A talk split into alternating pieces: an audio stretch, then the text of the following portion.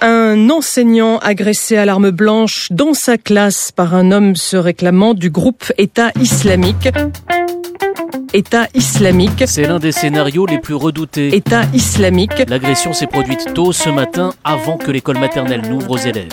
Scénario redouté. Scénario. Cela s'est passé ce matin à Aubervilliers en Seine-Saint-Denis. Le maître était en train de préparer sa classe. Redouté. Il était seul lorsqu'un homme cagoulé l'a attaqué à coups de cutter. Avec un cutter trouvé sur place. Un enseignant a été agressé au cutter et au ciseau. Vers 7h du matin. Il vient toujours très tôt le matin. 7h10, il n'y avait que l'enseignant. Pour travailler, pour préparer sa classe. Cutter. Il n'a aucune idée de l'auteur pour l'instant. Scénario. Un homme chaussé de ranger. Cagoulé portait une tenue de peintre en bâtiment. Combinaison de peintre. Cagoulé et ganté. Il portait également des gants et une cagoule, mais a priori pas d'armes sur lui. Cutter. Il a fait irruption dans cette classe de l'école Jean Perrin d'Aubervilliers. Un établissement au cœur d'un quartier sensible, classé zone prioritaire d'éducation. Le Stade de France, il se trouve en Seine-Saint-Denis. L'attaque à Saint-Denis, où se trouvaient euh, plusieurs terroristes, et notamment Abdelhamid Abaoud, c'était à Saint-Denis. Scénario. C'est tout un quartier qui est bouclé à Aubervilliers alors que l'agresseur est toujours en fuite. Il Redouté. est potentiellement dangereux. L'individu a lancé à la victime, c'est Daesh, c'est un avertissement. C'est Daesh, ça ne fait que commencer, c'est un un avertissement. avertissement. Et selon le parquet de Bobigny, donc l'agresseur aurait invoqué l'État État islamique. islamique. Ils ont publié des textes disant si vous ne pouvez pas venir nous rejoindre pour combattre en Irak et en Syrie, prenez des cailloux, prenez votre voiture, prenez un couteau.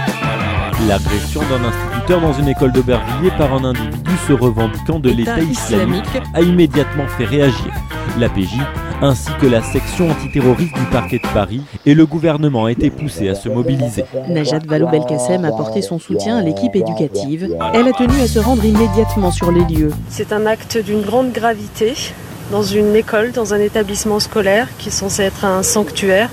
Nous allons continuer avec le ministre de l'Intérieur à renforcer ces mesures de sécurité dans un contexte où, oui, l'école se sent euh, menacée. Scénario. Il est interdit de s'attrouper et de se garer devant un établissement scolaire. Les patrouilles aux abords des établissements ont été renforcées. Nous avons mobilisé une équipe mobile de sécurité euh, pour le faire. Scénario. Chaque établissement dispose par ailleurs d'une mallette, plombée ou non, dont le contenu peut varier, mais dans laquelle se trouvent au moins un talkie-walkie, une torche et des biscuits de survie. Redouté. La, la suite malheureusement cohérente d'événements qu'on connaît depuis le mois de janvier. L'école française et les enseignants sont effectivement directement visés dans le dernier numéro de Dar al-Islam, Magazine de propagande en français. mis en ligne le 30 novembre dernier. Daesh ordonnait aux parents musulmans de retirer leurs enfants des écoles françaises et appelait à tuer les professeurs qui y enseignent la laïcité.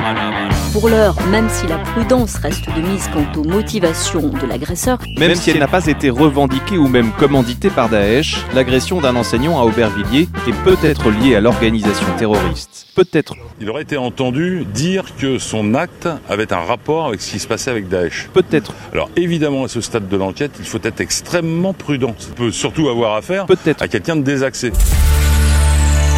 France Inter. Il n'y a pas eu d'agression terroriste à Aubervilliers ce matin. L'instituteur avait tout inventé, lui qui avait prétendu s'être fait attaquer dans sa classe avant l'heure des cours par un homme qui avait invoqué Daesh avant de prendre la fuite, a finalement avoué, ça n'était pas vrai. Depuis sa chambre à l'hôpital Lariboisière à Paris, il a avoué après plusieurs heures aux enquêteurs s'être en fait automutilé et avoir inventé toute cette histoire. C'est l'un des scénarios les plus redoutés. Toutes les hypothèses sont donc envisagées, y compris celle d'un acte de vengeance personnelle. Tu vois, méga combi, méga combi, c'est un truc qui me prend, qui me prend, qui me prend, ça va exploser, ça va exploser, c'est de la radio Prime time. Tous les mercredis à 18h. Méga combi, prime team, prime time.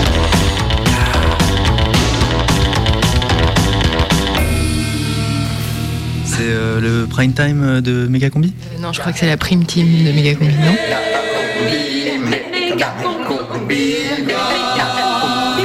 La prime team de Megacombi.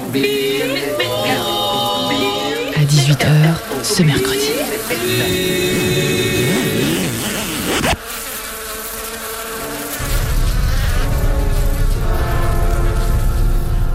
Vas-y, il faut absolument qu'on désingue Anakin Sarkozy. Oui, mais Luke Skychatel, c'est ton père Je pense que je peux le faire changer. Non, c'est impossible. Mais si, regarde ce qu'est en train de faire Obi-Wan Estrosi. Dans tous les cas, il faut qu'on soutienne NKM des 2 PO. Tu penses que le secrétariat général des Jedi pourra poser son veto aux forces réactionnaires obscures de l'Empire des gros méchants qui font peur? Oh, moi je sais jamais pour qui voter. Mais princesse Rachida, il faut voter contre les forces réactionnaires du côté obscur des gros méchants qui font peur. Non, il faut voter pour l'alliance de droite. Mes enfants, la sagesse de l'ancien président, tu écouteras. Mais Jacques Yodak, tu veux qu'on s'adresse à Valérie Giscard Chewbacca Vous avez compris? Je comprends pas. Euh, mes enfants, le plus intelligent d'entre nous, ce que tu écouteras. Alain Solo? Mais Alain Solo, il est vieux, il est fini. Mais peut-être que si on passe tous du côté obscur de la force réactionnaire des gros méchants qui font peur, on pourra rebasculer après. Attention, mes enfants, si tu passes du côté obscur, jamais tu ne reviendras. Oh, on peut quand même essayer. Mais non, c'est pas possible. Pas toi, princesse Rachida. Ne perds pas espoir en la force des Jedi. Oui, enfin, les Jedi, hein, quand il y en a un, ça va. C'est quand il y en a plusieurs. Mais ça, c'est une phrase de Brice Sidious. Elle est en train de passer du côté obscur. Nous sommes tous du côté obscur. Non, Dark Vokier Papa, tu ne transformeras pas la planète Ronald Auvergne en zone d'expérimentation de la force réactionnaire du côté obscur des gros méchants qui font peur. Si tu n'es pas avec moi, tu es contre moi. Mais je ne peux pas être avec le mal. La vision du bien et du mal n'est qu'une question de lunettes de correction. Écoutez notre maître à tous, Jacques Yodak. Sans faire l'autre bouger, en toucher une, ça fera. Rejoignez-nous du côté obscur de la force réactionnaire des gros méchants qui font peur de Ronald Auvergne. Non, papa Pas au puits Je sens la peur qui est en toi, Luc, et la peur, le chemin du côté obscur. Arrête, Dark Vokier. T'as trop écouté Marine Penpatine. J'organiserai des travaux forcés pour les chômeurs. Et bâtirai des Guantanamo sur Tatooine pour les musulmans. Ils se sentiront comme à la maison. Au bruit et à l'odeur, la peur te mènera. Laissez la peur vous envahir. Mais papa, on peut pas faire un front de l'Alliance au nord et au sud et laisser Ronald Auvergne Mais quoi Vous auriez voulu la laisser entre les mains de Jean-Jacques Enza et la Reine des Neiges Délivré, libéré, je ne mentirai plus jamais. Voilà, attention, euh, attaque coordonnée des Ewoks de Bérou avec Palpa c'est quoi et Jabba la Dure. Tiens, prends ça Prends mon épée laser Tiens, le méchant laser Je t'envoie les fluides de façon intergalactique qui vont te paralyser Toi, Luc. Ah. Attention, il y a un Ewok derrière toi. Tiens, prends ça Aïe, aïe. Non, tiens, prends ça, girafe. Bon les enfants, c'est fini là On a une émission à faire maintenant Jusqu'à 19h, Méga combi méga combi. Méga combi prime time. Le radiosine du mercredi sur Canu.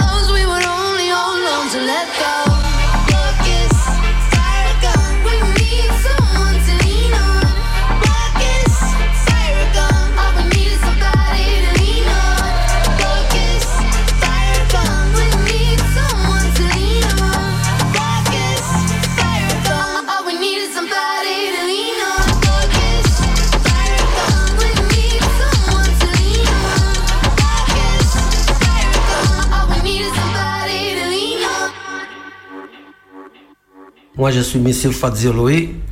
Je suis venu ici, puis j'ai fait le maçon avec une entreprise. C'était le maçon après le peintre. Après, je me suis mis pour mon compte. J'ai fait l'entreprise. Mais avant en Italie, moi, je faisais un peu le, maquignon. J'avais les, dimanches, je faisais un peu la boucherie. Je tuais un agneau. On, était comme ça, on faisait le jardin, la terre, patates. tout. On avait des bêtes, des moutons, des chèvres. Ça, ça ne manquait presque rien. On avait quoi manger, mais enfin, c'était l'argent qui manquait. L'argent, on n'avait pas d'argent. Après, on a décidé de partir. C'est la vie comme ça. On n'avait pas de téléphone pour nous téléphoner, de savoir que ça allait bien ou ça allait pas bien. Alors on attendait la lettre qui arrivait après 8 jours, après 15 jours. Et on faisait ça avec. C'était pas marrant. Ouais, c'était dur la vie. Je me souviens qu'à Noël, je m'en allais à Noël. Maintenant, on ne va pas souvent, mais avant, on, est- on allait souvent. Là, je vais, mon, ma soeur, mon frère, maintenant, sont morts. Alors, euh, on y va moins, quoi. Mais j'ai- on a la maison euh, là-bas. J'ai un, un grand jardin à- en bas de la maison, un grand garage, un peu de terrain aussi par là. Le reste, j'ai tout vendu. Et maintenant, toute la famille ici, tout au soleil ici.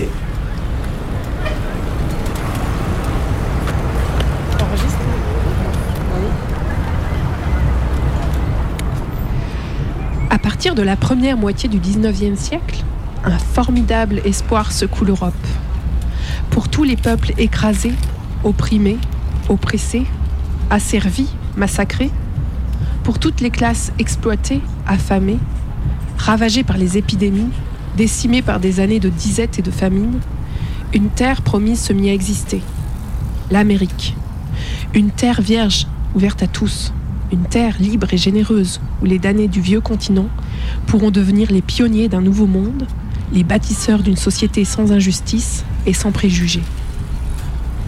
Pour les paysans irlandais dont les récoltes étaient dévastées, pour les libéraux allemands traqués après 1948, pour les nationalistes polonais écrasés en 1830, pour les, Arméniens, pour les, Grecs, pour les Turcs, pour tous les Juifs de Russie et d'Autriche-Hongrie, pour les Italiens du Sud qui mouraient par centaines de milliers de choléra et de misère, l'Amérique devint le symbole de la vie nouvelle, de la chance enfin donnée, et c'est par dizaines de millions, par familles entières, par villages entiers que, de Hambourg ou de Brême, du Havre, de Naples ou de Liverpool, les immigrants s'embarquèrent dans ce voyage sans retour.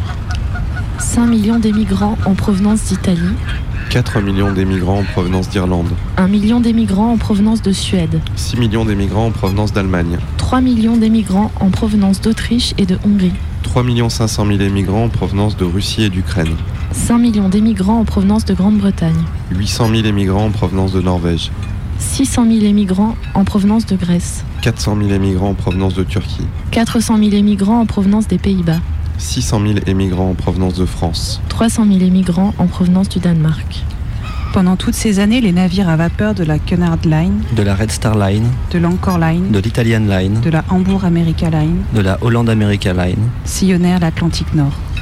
Ils partaient de Rotterdam, de Brême, De Göteborg, de Palerme, D'Istanbul, de Naples, d'Anvers, de Liverpool, de Lübeck, de Salonique, de Bristol, de Riga, de Cork, de Dunkerque, de Stettin, de Hambourg, de Marseille, de Gênes, de Danzig, de Cherbourg, du Pirée, de Trieste, de Londres, de Fiume, du Havre, d'Odessa. De Tallinn, de Southampton. Mais la plupart de ceux qui, au terme de leur harassant voyage, découvraient Manhattan émergeant de la brume, savaient que leur épreuve n'était pas tout à fait terminée. Il leur fallait encore passer par Ellis Island, cette île que, dans toutes les langues d'Europe, on a surnommée l'île aux larmes. Tränen Insel, Island of Tears. Isola delle Lagrime, C'est un petit îlot de 14 hectares, à quelques centaines de mètres de la pointe de Manhattan. Les Indiens l'appelaient l'île aux mouettes et les Hollandais l'île aux huîtres. Le 1er janvier 1892, la première immigrante fut officiellement accueillie à Ellis Island. C'était une jeune Irlandaise de 15 ans, originaire de Cork, nommée Annie Moore. Et on lui remit en guise de bienvenue une pièce d'or de 10 dollars, qui vaudrait aujourd'hui environ 1500 francs. Presque 63 ans plus tard, le 12 novembre 1954, le ferry Ellis Island, qui faisait continuellement la navette entre le port de New York et l'île, et que l'on voit encore aujourd'hui à demi sombré près du débarcadère, fit son dernier voyage. Il ne transportait qu'un passager, le dernier immigrant enregistré par les services d'Ellis Island, un marin norvégien. Entre-temps, près de 16 millions d'hommes, de femmes et d'enfants passèrent par Ellis Island, dont plus des trois quarts entre 1892 et 1914. Ces années-là, il arrivait jusqu'à 10 000 personnes par jour. Laissés à l'abandon depuis 1954, les bâtiments d'Ellis Island que les architectes Barling et Tilton avaient construits dans le style de la Renaissance française ont été en 1976, à l'occasion du bicentenaire des États-Unis, classés monuments historiques et rouverts au public. Mais l'émigration vers les États-Unis avait commencé bien avant que ne commence Ellis Island et ne s'est pas terminée avec sa fermeture. Les Mexicains, les Portoricains, les Coréens, les Vietnamiens, les Cambodgiens ont pris la relève. Les gants à Modane, ils ne faisaient que passer. Vous voyez, ils étaient reçus en France, ici, accueillis par des organismes pour. Alors, de, là, on les envoyait un petit peu partout, suivant leurs demandes. Il y en a qui demandaient aller travailler dans le Nord, il y en a qui demandaient aller travailler dans les mines, ça dépendait quoi. Et ils étaient orientés à Modane par des bureaux de placement, si vous voulez. Il y avait des bureaux de placement privés qui les envoyaient un peu partout. Alors bien sûr, quand ils arrivaient ici, les immigrants, la première des choses qu'on leur demandait, c'est de passer des visites médicales. Alors il y a encore un bâtiment qui est de l'autre côté de la gare, là-bas, qui s'appelait le dispensaire, qui était un bâtiment dans lequel ils passaient toutes les visites sanitaires, là-bas. Et après, ils reprenaient le train. et ils avaient, à mon avis, il y en a beaucoup qui avaient des contrats. Ils partaient d'Italie avec un contrat pour aller travailler à tel endroit. Et quand ils passaient ici, automatiquement, ils étaient triés. Et puis on leur disait, bon ben voilà, c'est tel train, vous allez à telle gare, et puis voilà. On les dirigeait d'ici. Il y avait en particulier la société euh, Cunard Line. C'était une société qui faisait aussi des, qui avait aussi des paquebots pour les emmener en Amérique. Alors quand ils arrivaient ici, au lieu de partir par la, Méditerranée, ils arrivaient ici par la montagne, parce qu'ils étaient plus dans l'Italie du Nord, pas mal. Et on les embarquait en travers, ils allaient embarquer à Bordeaux ou ailleurs, et ils partaient pour l'Amérique. Ils étaient déjà euh, catalogués ici à Modane. Je connaissais bien un gars qui s'appelait Monsieur Prin, qui parlait trois ou quatre langues, lui, et qui justement faisait partie de ce bureau-là, de haut placement. Oui, ça je me souviens bien. Donc mon papa a choisi la France, lui. Et arrivé ici, ils l'ont mis en quarantaine. Quand il est descendu du train, la- à l'époque, la police l'a fait descendre et l'a mis dans un bâtiment juste de l'autre côté, là, ce fameux bâtiment qui mettait en quarantaine les, les immigrants. Alors il y a encore un bâtiment qui est de l'autre côté de la gare, là-bas, qui s'appelait le dispensaire, qui était un bâtiment dans lequel ils passaient toutes les visites sanitaires, là-bas. Et après, ils reprenaient le train. Et. Méga combi archive. Modane, 2008. Modane, c'est une vallée euh, très encaissée. Un chemin de fer. D'un côté du chemin de fer, il y a la route et, et les commerces. Et de l'autre côté du chemin de fer, il y a une petite route. C'est là que je me situe. Et de l'autre côté de cette petite route, il y a des bâtiments abandonnés. Alors c'est par ici que devaient se situer les bâtiments où étaient mis les immigrés italiens en quarantaine. Ici qui devaient être contrôlés. Et là, il y a une, une vieille bâtisse de trois étages avec un sous-sol qui est aujourd'hui en ruine, avec les vitres cassées. Voilà, un, un vieux bâtiment euh, aux couleurs un peu jaunâtres qui devait être assez beau quand il était euh, en meilleur état. Bonjour, excusez-moi. Bonjour monsieur. Vous êtes du coin? Oui. Vous savez ce que c'était ce bâtiment? L'Office national d'immigration. Ouais. Ils recevaient les, comment on appelle, les Italiens qui arrivaient, qui venaient travailler en France. Alors ils les déchargeaient, ils descendaient là au Garde Modane euh, et ensuite ils étaient ravitaillés, hébergés là pendant un certain temps avant de savoir où ils allaient se retrouver pour travailler. Tout de suite après, après guerre quoi. Là, c'était tout, tout habité. Là, hein. c'était il y avait des, des habitations, il y avait une entreprise de travaux publics. Regardez les voies, tout ça, c'est tout désert. Et alors ce bâtiment, il est à l'abandon maintenant.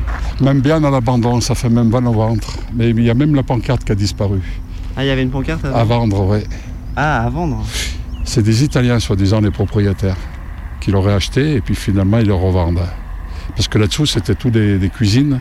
Puis dessus, en dernier temps, il y a eu le.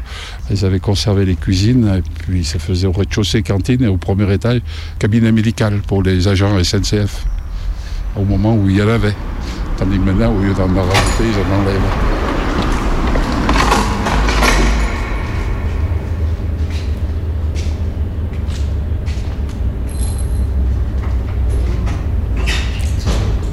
Ce n'est jamais, je crois, par hasard, que l'on va visiter aujourd'hui Ellis Island.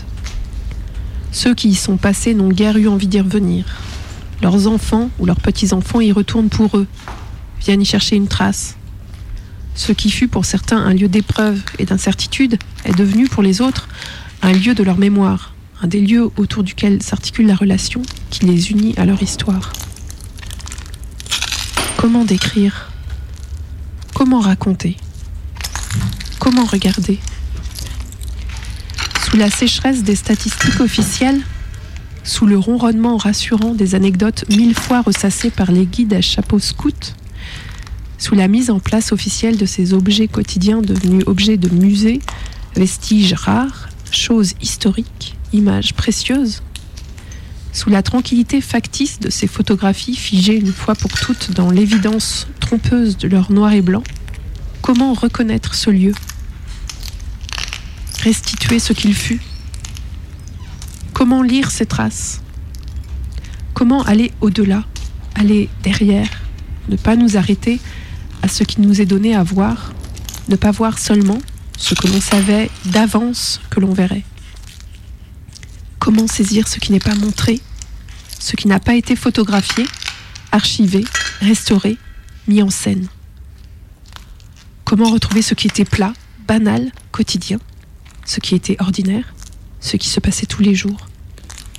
Rien ne ressemble plus à un lieu abandonné qu'un autre lieu abandonné. Ce pourrait être n'importe quel hangar, n'importe quelle usine désaffectée, n'importe quel entrepôt déserté, rongé par l'humidité et la rouille. Des docks effondrés, des fabriques où depuis longtemps plus rien ne se fabrique, des remises au rencard, des magasins oubliés envahis par les mauvaises herbes. Mais c'était là, à quelques brasses de New York, tout près de la vie promise. C'était la Golden Door, la porte d'or. C'était là, tout près, presque à portée de la main. L'Amérique, mille fois rêvée. La terre de liberté où tous les hommes étaient égaux. Le pays où chacun aurait enfin sa chance. Le monde neuf, le monde libre, où une vie nouvelle allait pouvoir commencer. Mais ce n'était pas encore l'Amérique, seulement un prolongement du bateau, un débris de la vieille Europe, où rien encore n'était acquis, où ceux qui étaient partis n'étaient pas encore arrivés, où ceux qui avaient tout quitté n'avaient encore rien obtenu, et où il n'y avait rien d'autre à faire qu'à attendre, en espérant que tout se passerait bien, que personne ne vous volerait vos bagages ou votre argent, que tous vos papiers seraient en règle, que les médecins ne vous retiendraient pas, que les familles ne seraient pas séparées, que quelqu'un viendrait vous chercher.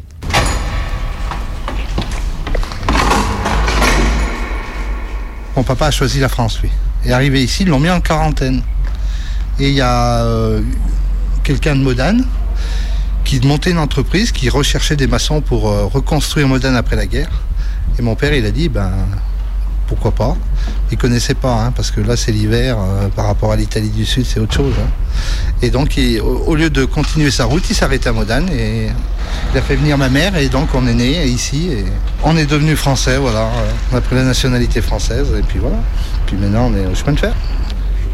D'ailleurs, mon papa a fait, euh, quand il est venu en France, le premier de ses travaux, c'est de la reconstruction de Modane. Donc il a reconstruit, ils ont reconstruit Modane et après il- les chantiers se sont développés. Il a fait la centrale électrique à Avrieux pour l'EDF. euh, il a travaillé au barrage du Mont-Cenis, euh, ouais, tous ces petits barrages là, du travail et puis voilà. Et donc après s'est implantée ici une, euh, une usine, l'usine Péchinet-Saint-Gobain, qui faisait du carbure. Et donc il est rentré dans cette usine et jusqu'à sa retraite, il a travaillé à l'usine. Donc l'usine a disparu, bien sûr. hein. Je vous parle de ça dans les années 70, au siècle dernier. Vous vous retournez en Italie du coup Ben oui, j'ai encore de la famille, oui. De temps en temps, on y retourne. ouais. On perd pas les, les origines, hein, ni les racines.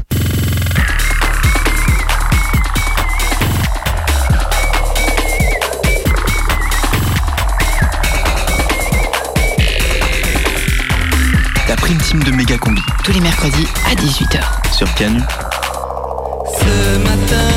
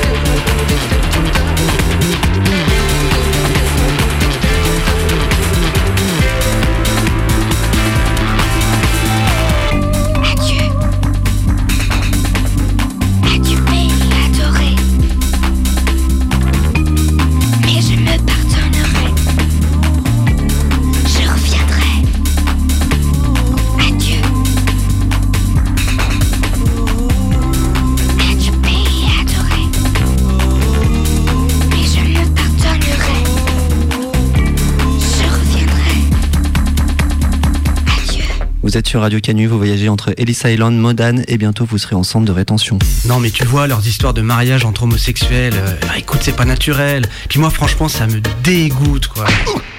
Non mais attends, les étrangers qui votent aux élections, euh, les étrangers ça veut rien dire, ils ont qu'à être français.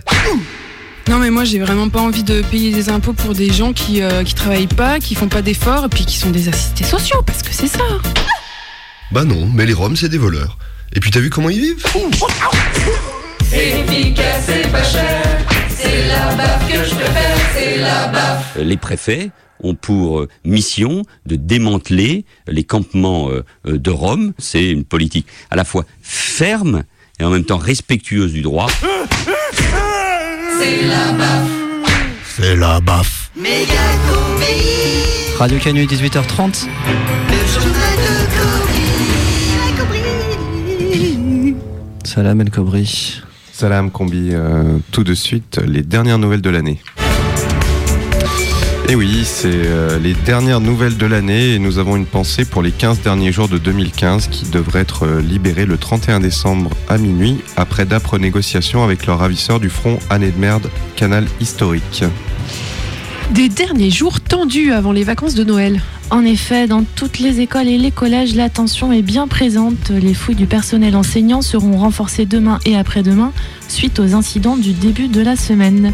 Les inspecteurs de l'éducation nationale continueront à intervenir mais sous protection militaire. Des mesures d'urgence qui ne suffisent pas à rassurer les élèves, par exemple devant le collège Malikou Sekine de Saint-Maurice de Blénaud, où les élèves ont fait un rassemblement silencieux contre la violence enseignante. Samira en quatrième attire notre attention sur un professeur de SVT déglingué qu'on voit un peu plus loin dans la cour aiguisant son cutter sur un platane.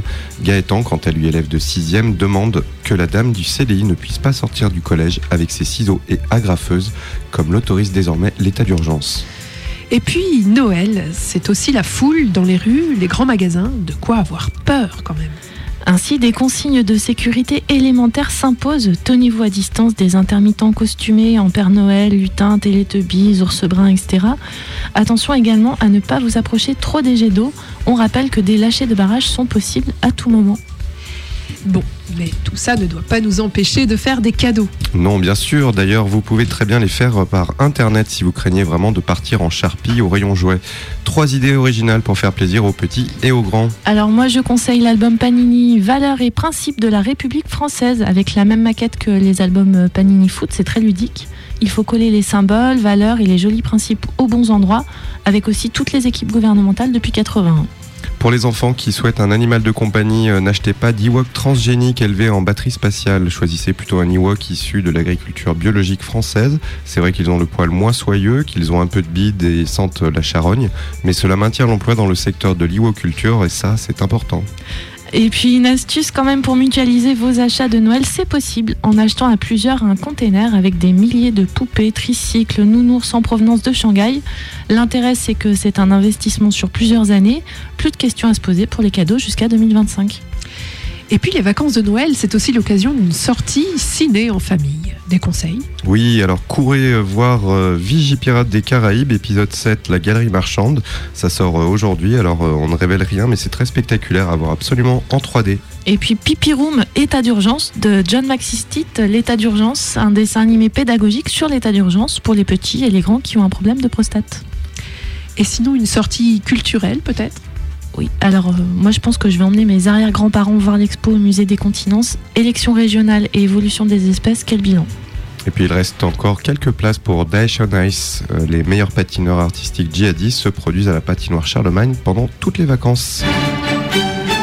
La météo des espaces verts avec les buvards gourmands Extra Speed, drogue de synthèse de nos régions. Demain, les espaces verts connaîtront un temps mi-figue, mi-raisin avec quelques giboulées de prunes en fin de journée. Sur les tables de ping-pong, les tapis des casinos et les moquettes de chambre d'enfants, il fera doux pour la saison. Les pelouses profiteront de leur côté de cet anticyclone d'Amazonie qui couvre toujours une partie de l'Europe, apportant ici et là des nuages de criquets et autres menthes religieuses. Sous un soleil rayonnant, on devrait entendre la tondeuse dans certains parcs bien exposés où les mégots de cigarettes se doreront la pilule toute la journée. Petit chanceux. C'était la météo des espaces verts avec les buvards gourmands Extra Speed, drogue de synthèse colorée. Voilà, c'est tout pour aujourd'hui. N'oubliez pas de sauver des huîtres pendant les vacances. Don't know. You know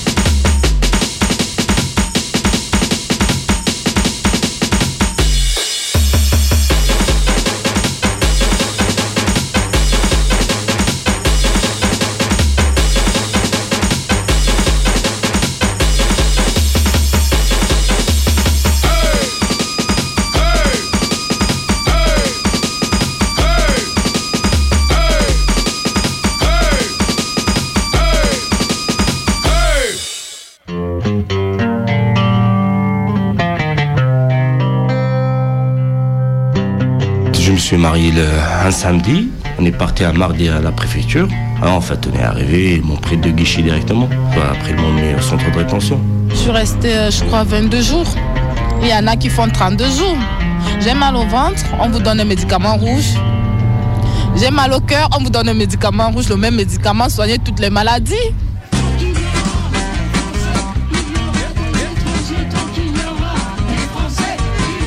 Et ben concrètement, je vois une barrière.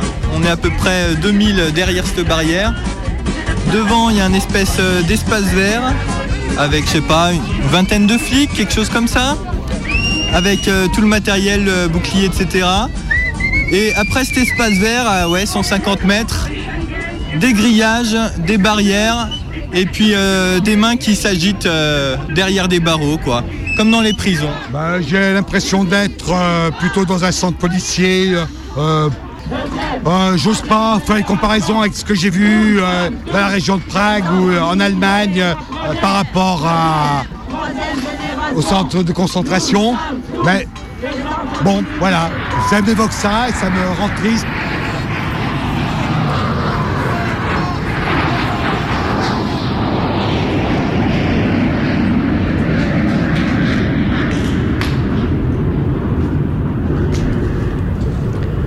Sur Ellis Island, le destin avait la figure d'un alphabet. Des officiers de santé examinaient rapidement les arrivants et traçaient à la craie sur les épaules de ceux qu'ils estimaient suspects une lettre qui désignait la maladie ou l'infirmité qu'ils pensaient avoir décelée. C, Tuberculose. E, Les yeux. F, Le visage. H, Le cœur. K, La hernie. L, La claudication. SC, Cuir chevelu. TC, Le trachome. X. La débilité mentale. Les individus marqués étaient soumis à un examen beaucoup plus minutieux. Ils étaient retenus sur l'île plusieurs heures, plusieurs jours ou plusieurs semaines de plus, et parfois refoulés. Une fois de plus, le guide raconte l'arrivée des émigrants, la montée des escaliers, les visites médicales, l'inspection des yeux, les lettres à la craie sur l'épaule des présumés malades, l'attente interminable, les questions posées à toute vitesse. Comment vous appelez-vous? D'où venez-vous? Pourquoi venez-vous aux États-Unis? Quel âge avez-vous? Combien d'argent avez-vous? Où avez-vous eu cet argent? Montrez-le-moi. Qui a payé votre traversée? Avez-vous signé en Europe un contrat pour travailler ici? Avez-vous des amis ici? Avez-vous de la famille ici? Quelqu'un peut-il se porter garant de vous? Quel est votre métier? Êtes-vous anarchiste? Etc. Le guide parle en marchant de long en large, de long en large, et les visiteurs le suivent du regard. Ces histoires, ils les connaissent depuis toujours. Par exemple, celle du vieux juif russe. On conseilla à un vieux juif russe de se choisir un nom bien américain que les autorités d'état civil n'auraient pas de mal à transcrire. Il demanda conseil à un employé de la salle des bagages qui lui proposa Rockefeller. Le vieux juif répéta plusieurs fois de suite Rockefeller. Rockefeller pour être sûr de ne pas l'oublier. Mais lorsque, plusieurs heures plus tard, l'officier d'état civil lui demanda son nom, il l'avait oublié et répondit en yiddish Sean Fagessen. J'ai déjà oublié. Et c'est ainsi qu'il fut inscrit sous le nom bien américain de John Ferguson. Cette histoire est peut-être trop belle pour être vraie, mais il importe peu, au fond, qu'elle soit vraie ou fausse. Parce que ce n'est pas pour apprendre quelque chose que ces visiteurs sont venus, mais pour retrouver quelque chose. Partager quelque chose qui leur appartient en propre, une trace ineffaçable de leur histoire. Quelque chose qui fait partie de leur mémoire commune et qui a façonné au plus profond la conscience qu'ils ont d'être américains. Le reste, on peut seulement essayer de l'imaginer. Le déduire de ce qui reste, de ce qui a été conservé, de ce qui a été préservé de la destruction et de l'oubli. Et l'on peut se demander enfin ce que signifie ce lieu pour tous ceux qui y sont passés. Quelle somme d'espoir, d'attente, de risque, d'enthousiasme, d'énergie était ici rassemblée. Ne pas dire seulement 16 millions d'émigrants sont passés en 30 ans par Ellis Island, mais tenter de représenter ce que furent ces 16 millions d'histoires individuelles, ces 16 millions d'histoires identiques et différentes, de ces hommes, de ces femmes et de ces enfants chassés de leur terre natale par la famine ou la misère, l'oppression politique, raciale et religieuse, et quittant tout, leur village, leur famille, leurs amis, mettant des mois et des années à rassembler l'argent nécessaire au voyage, et se retrouvant ici, dans une salle si vaste que jamais il n'avait osé imaginer qu'il pût y en avoir quelque part d'aussi grande, alignés en rang par quatre, attendant leur tour. Il ne s'agit pas de s'apitoyer, mais de comprendre. Quatre émigrants sur cinq n'ont passé sur Ellis Island que quelques heures. Ce n'était tout compte fait qu'une formalité anodine. Le temps de transformer les migrants en immigrants, celui qui était parti en celui qui était arrivé. Mais pour chacun de ceux qui défilaient devant les docteurs et les officiers d'état civil, ce qui était en jeu était vital. Ils avaient renoncé à leur passé et à leur histoire. Ils avaient tout abandonné pour tenter de venir vivre ici, une vie qu'on ne leur avait pas donné le droit de vivre dans leur pays natal. Et ils étaient désormais en face de l'inexorable. Quand on arrive, ils font les procédures comme d'habitude, comme toutes les procédures quand on, rentre dans un commissariat de police. Il y a la feuille, ils nous fouillent bien, et après, comme ça s'appelle, euh, ils vont prendre une photo. On peut, euh, ils vont nous donner une petite carte pour, euh, pour permettre de circuler à l'intérieur. Après, ils nous donnent euh, des petits trucs pour euh, sanitaire, euh, un euh, une couverture, voilà. Ben, je suis arrivée sans affaires, donc j'étais juste moi, comme je- moi placée, avec euh, mon manteau bien sûr. On était quatre dans une petite chambre. Voilà, il y avait deux lits superposés. Voilà, une petite chambre, euh, quoi, comme ça, comme ma cuisine à peu près. Ils ferment les portes euh, à minuit, à 10h30 du soir, à 22h30, et ils les ouvrent à 8h, à 8h du matin. À 8h, on a le café, on a le petit déjeuner. Donc dès que vous allez prendre le petit déjeuner, les portes de descente sont déjà fermées. Vous allez rester dehors toute la journée, qu'il pleuve ou neige. Ils en Vous pouvez pas retourner dans les chambres Non, vous ne pouvez pas. Les chambres sont fermées. Vous restez euh, en plein air, euh, qu'il pleuve, qu'il neige, euh, ils n'ont rien à foutre quoi. Donc il y a une cour pour euh, aller dehors ou On va dire une petite cage, c'est mieux. voilà, parce que voilà, c'est pas une course, c'est une cage. Ah, tout est barbelé. euh, je peux dire qu'il est mieux sécurisé que le- la prison de Perrache. Voilà, mieux sécurisé. hein. Midi, euh, vous allez manger, donc vous quittez de l'extérieur pour aller euh, à la cantine manger. Bah, Derrière la bouffe n'a pas de sel, euh, c'est du n'importe quoi. La bouffe principale, c'est du pain, quoi, pain fromage, tous les jours. Mais je sais pas si tout le monde qui au centre de rétention est cardiaque. Je- moi, je me suis senti, quoi, je sais pas, que j'étais coupable d'un acte terroriste, d'un, j'étais un criminel, je sais pas, j'ai rien compris.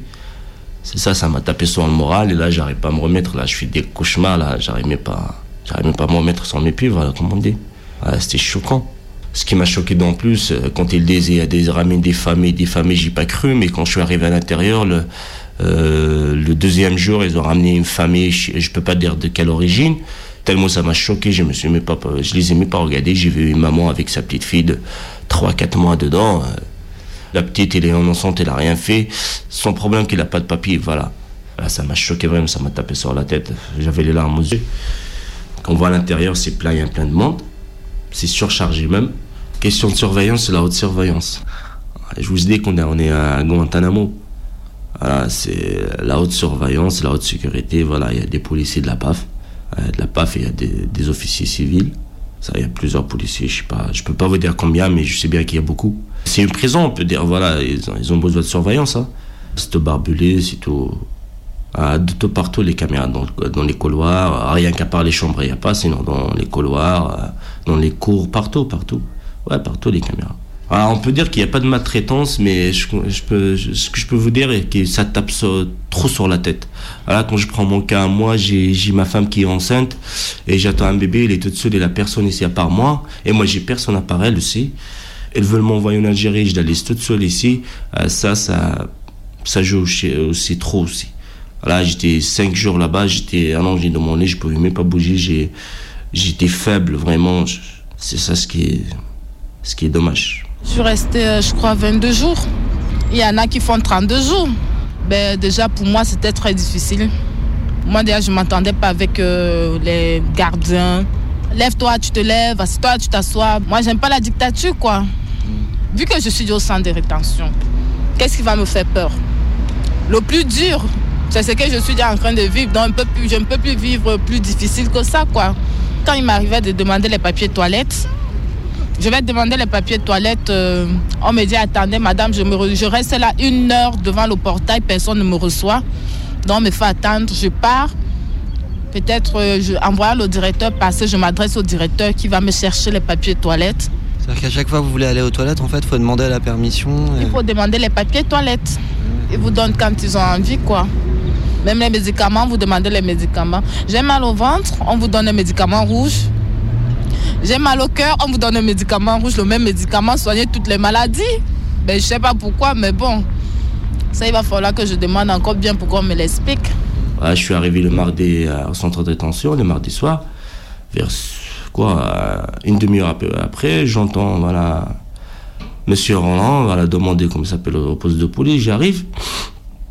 Et il me dit Monsieur, il me dit voilà, je vous ai réservé pour demain. L'embarquement, comme ça s'appelle en Algérie. Et moi, je commence à sourire, je croyais qu'elle rigolait avec moi. Elle m'a dit non, non, elle m'a dit je rigole pas, c'est de la vérité. Elle m'a dit demain, vous allez partir en Algérie. hein. Je dis comment ça se fait? Je dis bah, vous allez partir. Je dis attends, je peux pas y aller sans voir au moins un juge, au moins un avocat. Je dis attends, mais vous allez pas m'embarquer comme ça. Je dis attends, j'ai ma femme, j'ai tout. Elle m'a dit non, non, elle m'a dit ne me raconte pas ta vie. Elle m'a dit ça sert à rien de me raconter. Elle m'a dit je suis pas là une assistante sociale. hein. Ah bah ça, ils sont sans pitié, sont, ils ont pas de pitié, voilà. Ils ont pas de pitié, rien. Rien, rien, rien. Derrière qu'ils sont en face d'eux, il y a des criminels, on dirait. Ah, c'est ça ce qui, ce qui choque de plus en plus.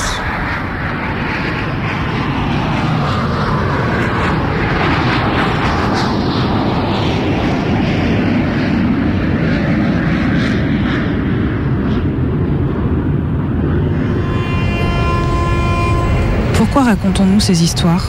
Que sommes-nous venus chercher ici? Que sommes-nous venus demander? Loin de nous dans le temps et dans l'espace, ce lieu fait pour nous partie d'une mémoire potentielle, d'une autobiographie probable. Nos parents et nos grands-parents auraient pu s'y trouver. Le hasard, le plus souvent, a fait qu'ils sont ou ne sont pas restés en Pologne, ou se sont arrêtés en chemin en Allemagne, en Autriche, en Angleterre ou en France. Ce destin commun n'a pas pris pour chacun de nous la même figure. Ce que moi, Georges Perec, je suis venu questionner ici, c'est l'errance, la dispersion, la diaspora. Ellis Island est pour moi le lieu même de l'exil, c'est-à-dire le lieu de l'absence de lieu, le non-lieu, le nulle part. C'est en ce sens que ces images me concernent, me fascinent, m'impliquent, comme si la recherche de mon identité passait par l'appropriation de ce lieu dépotoir où des fonctionnaires harassés baptisaient des Américains à l'appel. 4 millions d'immigrants sont venus d'Irlande. 400 000 immigrants sont venus de Turquie et d'Arménie. 5 millions d'immigrants sont venus de Sicile et d'Italie. 6 millions d'immigrants sont venus À l'heure où les boat people continuent d'aller d'île en île à la recherche de refuges de plus en plus improbables, il aurait pu sembler dérisoire, futile ou sentimentalement complaisant de vouloir encore une fois évoquer ces histoires déjà anciennes. Mais nous avons eu, en le faisant, la certitude d'avoir fait résonner les deux mots qui furent au cœur même de cette longue aventure. Ces deux mots mous, irrepérables, instables et fuyants, qui se renvoient sans cesse leur lumière tremblotante et qui s'appellent l'errance et l'espoir. 3 millions d'immigrants sont venus d'Autriche et de Hongrie. 600 000 immigrants sont venus de Grèce. 3 500 000 immigrants sont venus de Russie et d'Ukraine. 1 million d'immigrants sont venus de Suède. 300 000 immigrants sont venus de Roumanie et de Bulgarie. Sur le socle de la Statue de la Liberté, on a gravé les vers célèbres d'Emma Lazarus. Donnez-moi ceux qui sont là, ceux qui sont pauvres, vos masses entassées assoiffées d'air pur, les rebuts misérables de vos terres surpeuplées. Envoyez-les-moi, ces sans-patries ballottées par la tempête. Je lève ma lampe près de la porte d'or. Mais au même moment, toute une série de lois était mise en place pour contrôler et un peu plus tard contenir l'afflux des émigrants. Au fil des années, les conditions d'admission devinrent de plus en plus strictes et petit à petit se refermèrent les portes de cette Amérique fabuleuse, de cet Eldorado des temps modernes, où, racontait-on aux petits-enfants d'Europe, les rues étaient pavées d'or et la terre si vaste et généreuse que tout le monde pouvait y trouver sa place.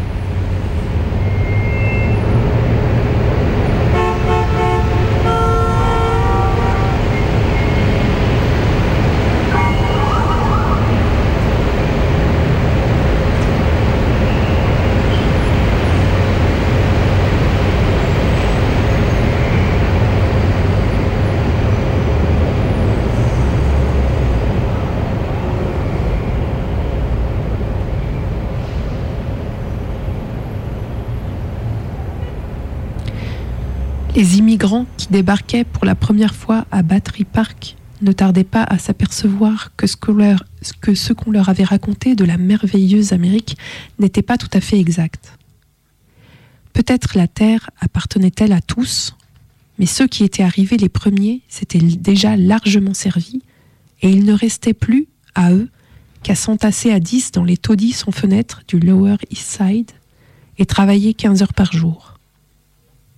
Les dindes ne tombaient pas toutes rôties dans les assiettes et les rues n'étaient pas pavées d'or. En fait, le plus souvent, elles n'étaient pas pavées du tout. Et ils comprenaient alors que c'est précisément pour qu'ils les pavent qu'on les avait fait venir. Et pour creuser les tunnels et les canaux, construire les routes, les ponts, les grands barrages, les voies de chemin de fer, défricher les forêts, exploiter les mines et les carrières, fabriquer les automobiles et les cigares, les carabines et les complets vestons, les chaussures, les chewing-gums, le cornet de bif et les savons, et bâtir des gratte-ciel encore plus hauts que ceux qu'ils avaient découverts en arrivant. Je me souviendrai toute ma vie en venant, en venant en France, en prenant le bateau. Quand vous entendez la sirène du bateau résonner, toutes les familles, même s'ils n'ont pas un de leurs euh, enfants qui prenait le bateau, qui partait, vous, vous- les voyez les larmes aux yeux qui perdent parce que ils, savent qu'ils vont euh, partir vers un autre destin, vous savez. Mémoire d'immigrés au goût d'amertume Départ du pays en quête de fortune. Le cœur à la main prêt à tout reconstruire Pour effacer la misère d'hier. À coup d'avenir Le port c'est la porte pour une nouvelle vie Pour l'Occident et son modernisme qui nous fait envie Paillement sur le quai La photo à Johnny, embarcation miteuse Mais au bout une nouvelle vie En mer ça jette tout ce qui nous rappelle nos différences on rêve d'être français, pas seulement un rap de France. Notre migration a commencé vers les années 40. Fallait des mains vaillantes pour reconstruire la France. Arabe et noir en première ligne à la seconde guerre. Ça votait fait en masse, personne se rappelle d'hier. Façon, on sait qu'ici, Amésie et des nations font partie du folklore et des traditions. Maroc, Algérie, Tunisie, Sénégal, Cameroun, Zaïre, Mali. C'est pour nos parents qu'on tente. Vos enfants vous s'élènent, on a brisé le silence. Maroc, Algérie, Tunisie, Sénégal, Cameroun, Zaïre, Mali. C'est pour nos parents qu'on tente rimé. Vos enfants vous s'élènent, on a brisé le silence. Voilà que leur bateau amarre au port de Marseille. Les voiles en se franc, la liberté dans le nouvel Éden. Plus merveilleux qu'Alice au pays des merveilles. Voilà les rêves d'Ali au pays de l'oseille. On les débarque comme du vulgaire bétail. Ça les choque même pas, leurs ambitions sont tellement de taille. On les abandonne dans les rues de la ville. Ils cherchent que des sourires, mais ne trouvent que des regards hostiles. Seuls et tristes assis dans cette grande gare. Les yeux en pleurs, ils sentent flancher leur espoir puis ils repensent au pays Maroc, Algérie, Tunisie, Sénégal, Cameroun, Zaïre, Mali. Le départ vers Paris pour les plus courageux Où les attendent des cabanes sales, insalubres et miteux Sans eau, sans gaz, ils se réchauffent avec le cœur. Et restent dignes et souriants malgré la douleur. Maroc, Algérie, Tunisie, Sénégal, Cameroun, Zaïre, Mali. C'est pour nos parents qu'on rimer Vos enfants vous s'élènent, on a brisé le silence C'était une adaptation d'Ellis Island de Georges Perec. Et puis on a entendu dans la première partie de la lecture des extraits de reportages de la méga combi de 2008 autour de la frontière de Modane et de l'immigration italienne au XXe siècle. Et dans la deuxième partie, c'était des témoignages de 2008 aussi d'anciens prisonniers du CRA, du CRA, le centre de rétention administrative de Lyon-Saint-Exupéry. Radio tu في الجزائر في خاطر ناس ليون وقاع حبابنا في فرنسا Petit Papa Noël, quand tu cesseras d'exploiter les enfants du Sud par milliers, peut-être ils pourront s'amuser. Petit Papa Noël, quand tu cesseras d'opprimer les enfants du Sud par milliers, peut-être qu'ils pourront se révolter. Méga combi, c'est fini Méga combi, c'est fini. Dans un instant, c'est les infos. La prochaine méga combi, c'est le 6 janvier. Alors, on les ouvre Ouais. Allez. Allez. Allez, c'est maintenant. Ça, ça porte pas malheur avant Noël, hein Non. Ouais, c'est tous les jours Noël avec nous. Waouh Voilà. Euh, bah, combi, en fait, tu... c'est une capuche, en fait. Donc, Ah. tu peux la coudre sur n'importe quel pull. Génial. Voilà. Ah, parce que là, j'avais un pull sans capuche. Voilà. Ouais. Du coup, je... Bah, merci. Bah, je t'en prie. Tu sais coudre Ouais, Oh. ouais. je- Bah, je vais tricoter plutôt. Ah, je l'avais. C'est trop cool, un bracelet électronique de cheville. Ça, Ouais. Trop plaisir. Ah ouais, il est hyper trop- beau. Ouais, Ouais. il est beau. Hein. Je Tiens, savais que ça allait te plaire. Et puis, tiens, je t'ai aussi filé le, le poster là de, de Laurent Wauquiez. Ah. T'as fait ça Trop bien. Ah, et que il vous est beau hein. T'as vu le petit paquet mou Il a- Regarde, ouvre. Ah, je l'ouvre. Ouais. Oh, comme l'année dernière. Non mais elle est brune, elle est brune celle-là. T'as été blonde depuis un an là. Bah, c'est une perruque. Bah oui, c'est une perruque pour, pour Ah, ça. je vais pouvoir changer. Calvitie là. Merci, Cool. Cobry. De rien. T'es un vrai papa. Il y a une petite euh, tondeuse à sourcils aussi, t'as vu Tiens, c'est un, un os pour euh, Gaïa. Ah bah merci pour elle alors. C'est euh, goût euh, grenouille, en fait. Ouais. Ah mais c'est ses préférés. Ah, elle est contente. Hein. Waouh, on est gâtés. Tiens, toi, juste, c'est des pastilles Yoda pour. euh, voilà. pour- Ah, des pa- ouais, pour, euh, à la menthe euh, forte pour. c'est ça. Mm. J'en avais besoin là, petit Ouais. peu. Elles Merci. sont fortes. Merci. Bah. C'est c'est Ouais. un bon Noël. Hein. On a tous eu ce qu'on Il avait paraît demandé. qu'ils ont sorti la compilation Méga Combi 2010-2015 en partenariat avec Énergie. Ah, ouais. Ouais, c'est ça. Et puis, on peut écouter plus de 100 heures. C'est le cadeau, hein. C'est le gros cadeau. Plus de 100 heures de Megacombi sur megacombi.com. Sans émission à écouter, partager, commenter. Beau Mais cadeau. c'est, c'est- ouais, beau cadeau. Beau cadeau. C'est gratuit Ouais. C'est tous les jours Noël sur Megacombi. Mamacita,